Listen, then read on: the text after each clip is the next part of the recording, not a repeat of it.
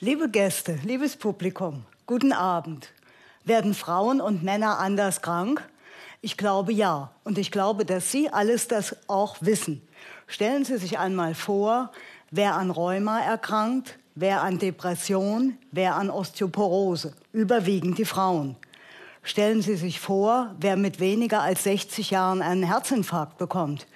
Überwiegend die Männer. Erinnern Sie sich an die plötzlichen Herztodesfälle bei Sportlern, von denen Sie in der Zeitung gelesen haben? Das waren eigentlich nur Männer in letzter Zeit und überhaupt. Weniger bekannt ist, dass es eine stressinduzierte Herzerkrankung gibt, die mindestens ebenso lebensbedrohlich ist wie ein Herzinfarkt, das sogenannte Broken Heart Syndrom, und dass dieses Syndrom zu 90 Prozent Frauen betrifft. Herzinfarkt bei Frauen ist nicht gleich Herzinfarkt bei Männern. Ich erinnere mich an eine Patientin, an eine 40-jährige junge Frau, eine Friseuse, der es im hektischen Freitagnachmittag-Geschäft plötzlich schlecht wurde. Sie merkte Übelkeit, hatte einen Schweißausbruch, Bauchschmerzen, Brustschmerzen. Sie rief nicht um Hilfe, sie zog sich auf die Toilette zurück und wartete, bis es besser wurde. Es wurde aber nicht besser. Sie versuchte wieder zu arbeiten, erntete Ärger mit Chef und Kollegin, ging schließlich nach Hause, schleppte sich durchs Wochenende, ging dann zum Hausarzt. Der diagnostizierte eine Magenverstimmung, verschrieb ihr Medikamente. Sie blieb ein paar Tage zu Hause, versuchte wieder zu arbeiten, ging nicht. Sie ging in ein nahegelegenes Krankenhaus, in die Notaufnahme und dort schloss man sich der Diagnose des Hausarztes an, schickte sie auch wieder nach Hause. So ging das ein, zwei Wochen weiter. Dann ging es ihr besonders schlecht. Sie ging in eine Apotheke und die maßen den Blutdruck. Und da hatte sie einen Blutdruck von 200 zu 120. Und daraufhin wurde sie in ein anderes Krankenhaus geschickt. Dort nahm man sie stationär auf und diagnostizierte den abgelaufenen Herzinfarkt, einen Hinterwandinfarkt. Was ist an dieser Geschichte typisch? Was wäre bei einem Mann anders gelaufen? Einmal waren die Beschwerden der Frau nicht ganz das, was in unseren sehr männerbasierten Lehrbüchern steht. Es fehlte der linkstorakale Vernichtungsschmerz, den wir immer mit Herzinfarkt bei Männern assoziieren, und die starke Ausstrahlung in den linken Arm. Aber dennoch waren die Symptome, der Schweißausbruch, die Brustschmerzen so, dass man bei einem Mann sofort auf die Idee Herzinfarkt gekommen wäre. Was glauben Sie, wie es mit der Patientin weitergehen wird? Man wird ihr sicher Medikamente verschreiben und wenn sie dabei ein sehr typisches und weit verbreitetes Medikament gegen Herzschwäche bekommt, Digoxin, dann könnte sie wieder in Gefahr sein. Digoxin ist ein sehr altes Medikament über 50, 60 Jahre lange etabliert und ähm, eigentlich ohne klinische Prüfung akzeptiert, wurde fast flächendeckend zur Behandlung des Altersherzens eingesetzt. Die ähm, ersten Studien mit Digoxin, eigentlich eine große Studie, wurde in den 90er Jahren des letzten Jahrhunderts gemacht. Und aufgrund dieser Studie schloss man, dass die Substanz gegen Herzschwäche ganz gut wirkt und nahm sie in die Leitlinien auf. Allerdings ohne eine geschlechtsspezifische Analyse gemacht zu haben. Die geschlechtsspezifische Analyse wurde dann fünf Jahre später gemacht. Und dabei fand man, dass die Goxin bei den Männern zwar gut wirkte, dass es aber bei Frauen zu einer Erhöhung der Sterblichkeit führte. Eine echte Katastrophe. Man hat das äh, nicht sehr ernst genommen. Es handelte sich ja schließlich um eine sogenannte Post-Hoc-Analyse. Und sowas nehmen wir in der Wissenschaft in der Regel nicht sehr ernst.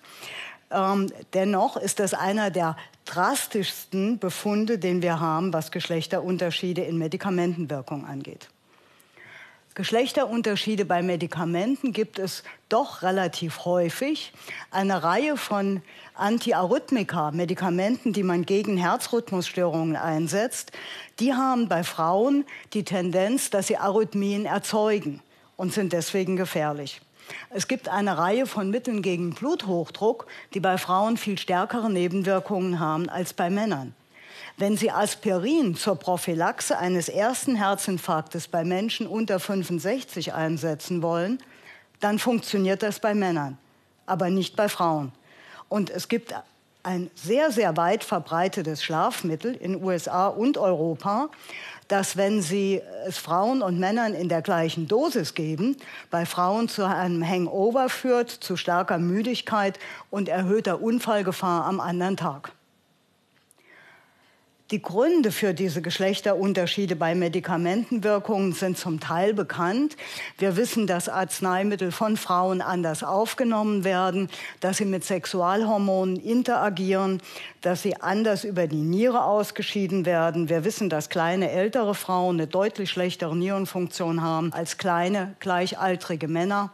Und ähm, wir wissen, dass die Interaktion mit den Sexualhormonen eine große Rolle spielt.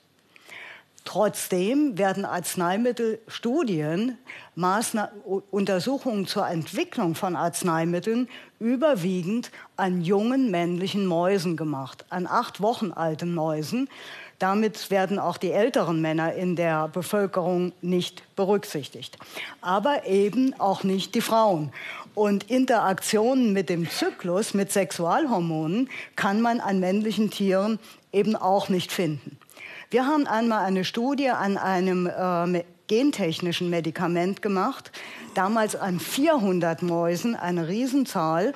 Es war ein europäisches Projekt und haben gesehen, dass unser gentechnisches Medikament in der Gesamtgruppe der 400 Mäuse einen hochsignifikanten Effekt hatte. Es hat das Überleben verbessert und wir haben aber gesehen, dass es bei den männlichen Mäusen hervorragend war und bei den weiblichen überhaupt nicht wirkte. Mit anderen Worten, es ist sehr wichtig, Arzneimittelstudien an männlichen und weiblichen Tieren zu machen. Und wenn man dann in klinischen Studien geht, sind bis vor wenigen Jahren die meisten klinischen Studien sowie die Digoxin-Studie noch überwiegend an Männern gemacht worden und so konnte man Effekte an Frauen leicht übersehen. Wie kommen diese Geschlechterunterschiede in Nicht-Sexualorganen zustande? Geschlechterunterschiede entstehen, wenn eine Eizelle und eine Samenzelle und ein Spermium miteinander verschmelzen. Es entsteht eine Keimzelle. Die hat entweder zwei weibliche Geschlechtschromosomen, zwei X-Chromosomen oder ein weibliches und ein männliches Geschlechtschromosom und dann entwickelt sich ein männliches Individuum.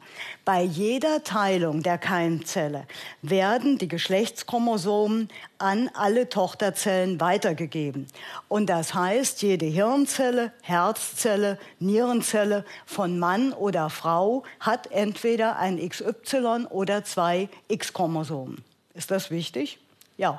Das X-Chromosom ist nämlich ein schönes großes Chromosom, das etwa 1500 Gene trägt, die überwiegend mit Herz, Hirn und Immunfunktion beschäftigt sind. Das Y-Chromosom ist im Lauf der Evolution etwas degeneriert und trägt nur noch 100 Gene, die überwiegend mit Sexualfunktion beschäftigt sind. Insofern wäre das zweite X-Chromosom ein großer biologischer Vorteil für die weiblichen Zellen. Nun hat die Natur es so eingerichtet, dass die weiblichen Zellen eines ihrer beiden X-Chromosomen freiwillig stilllegen sollten, um hier gerecht zu sein, teleologisch gedacht. Frauen machen selten, was man ihnen sagt, weibliche Zellen auch nicht. Und insofern entgehen etwa 15 bis 20 Prozent der Gene auf dem zweiten X-Chromosom der sogenannten X-Inaktivierung. Und die bilden einen wichtigen Reservepool für die Frauen. Weitere Geschlechterunterschiede entstehen durch die Hormone. Testosteron, das männliche Sexualhormon, das wirkt überwiegend wachstumssteigernd, aggressivitätsfördernd. Östrogen stimuliert regenerative Prozesse und eher fürsorgliches Verhalten. Und schließlich wirkt die Umwelt geschlechtsspezifisch auf uns. Die Umwelteinflüsse wie Stress, Rauchen, Diesel, Feinstaub, die verpacken unsere Gene anders. Und zwar unter dem Einfluss der Sexualhormone. Und daher bei Männern und Frauen unterschiedlich. Wir untersuchen in unserem Labor, welche Rolle diese Geschlechterunterschiede in Zellen außerhalb der Sexualorgane spielen. Wir nehmen Herzzellen, Hirnzellen, Immunzellen, von Menschen und Mäusen und setzen sie Stress, Hitze, Kälte, Nahrungsentzug aus und schauen, wie sie damit fertig werden. Und in der Regel werden die weiblichen Zellen mit dem Stress sehr viel besser fertig als die männlichen. Sie haben wohl eingebaute schützende Mechanismen. Wenn wir dann ins Tierexperiment gehen und schauen, wie, sich, wie die Tiere mit Herzrhythmusstörungen, einem Herzinfarkt, einer Druckbelastung fertig werden, dann sind wieder meistens die weiblichen Tiere besser. Und mit einem solchen Ansatz konnten wir eine wichtige antiarrhythmische Substanz identifizieren, die in weiblichen Tieren unter Östrogeneinfluss gebildet wird, in männlichen aber nicht. Und mittlerweile dient diese Substanz als Vorlage für die Entwicklung eines Antiarrhythmikums, das dann auch bei Männern wirksam sein soll. Neben diesen Studien an Tieren schauen wir in die Klinik. Wir schauen, wie Männer und Frauen Bypass-Operationen, Herzklappenoperationen, Transplantationen, ich bin ja Kardiologin, überleben. Wir schauen, welche Rolle dabei biologische Unterschiede spielen, also Unterschiede in Herz, Lungen, Nierenfunktion. Wir schauen, wie die Unterschiede, welche Rolle Unterschiede im Bereich von Stress, ähm, Ängstlichkeit, Depressionen spielen. Und wir sehen wieder, dass diese Effekte ganz unterschiedliche, unterschiedliche Effekte bei Männern und Frauen ausüben und dass es wichtig ist, sie zu verstehen, um beide Geschlechter optimal zu behandeln. Wir schauen auch in die Allgemeinbevölkerung. Wir schauen, wie die äh, Neigung zur Prävention bei Männern und Frauen ist. In der Regel haben Frauen äh, die Tendenz, Herz-Kreislauf-Erkrankungen bei sich selbst völlig zu negieren und ähm, dementsprechend auch Prävention nicht für nötig zu halten. Zusammenfassend, Gendermedizin ist keine Frauenmedizin. Wir suchen die biologischen und die psychosozialen Unterschiede zwischen Frauen und Männern und versuchen zu verstehen, welchen Einfluss sie auf Erkrankungen haben, welchen, welchen Einfluss sie auf Therapien haben und im Umgang mit der Gesundheit. Und wir glauben, dass diesen, durch diesen spezifischeren Ansatz, durch das gezielte Adressieren beider Gruppen wir beide Gruppen, die Männer und die Frauen, besser und effizienter behandeln können. Und das ist das, was Gendermedizin eigentlich will. Ich danke Ihnen für Ihre Aufmerksamkeit.